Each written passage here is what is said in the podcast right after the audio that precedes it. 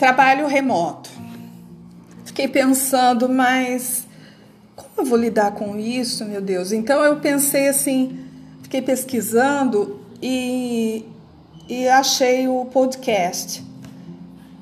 Aí fui ver como trabalhar com podcast, mas ano passado dei bastante atividade que deveria ser, ter sido finalizada com o podcast, mas nós não conseguimos.